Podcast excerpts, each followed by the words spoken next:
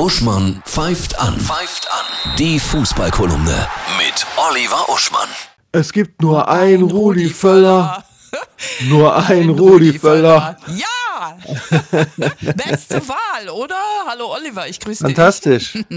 Ja, Rudi Völler war Teil der Taskforce, die den neuen DFB-Manager, den Nachfolger von Oliver Bierhoff, aussuchen sollte.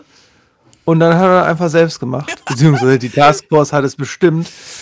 Und natürlich, jetzt ist sicherlich das Land zufrieden. Unser Rudi. Ja, Perfekt. unser Rudi, der damals in Ballonseide Ja. bei Waldemar Hartmann saß und die legendäre Wutrede, ich kann diesen Käse nicht mehr hören, gehalten hat, der einst die Nationalmannschaft aus tiefster Krise ins Finale führte 2002. Ne? Der in Leverkusen leider als Geschäfts-, als Manager, äh, Sportdirektor äh, keinen Titel holen konnte. Das ist aber in Leverkusen auch schicksalhaft nicht möglich. Der aber tatsächlich, ich habe das Wort gelesen, irgendwo der Feel-Good-Manager sein soll bis zur Heim-EM.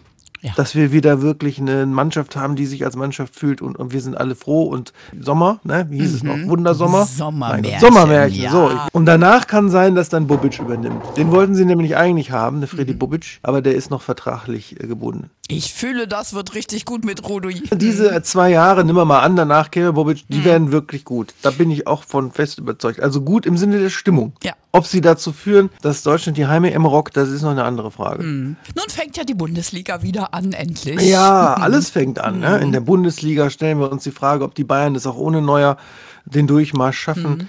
Ob mit Bochum und, und Schalke wirklich ein Ruhrgebiets-Erdrutsch aus der Liga heraus stattfindet. Oder auch wie Freiburg sich schlagen wird. Die sind immerhin noch Zweiter. Ja? In der Champions League. Bayern, Dortmund, Frankfurt, Leipzig noch dabei.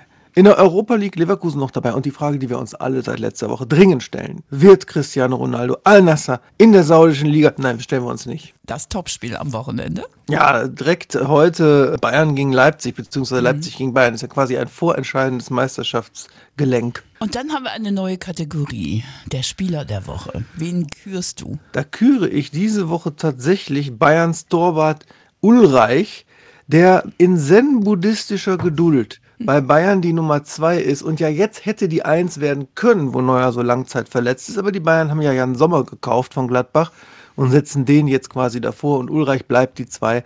Und er ist ja auch mal kurzfristig bei Hamburg und so gewesen, aber zurückgekommen. Er, er ist einfach die treue Nummer zwei bei den Bayern. Und das ist und, und offensichtlich aus Überzeugung. Dafür kann er Spieler der Woche sein, für diese Geduld. Ich wünsche dir ein wundervolles Fußballwochenende, tolle Tore. Dir auch.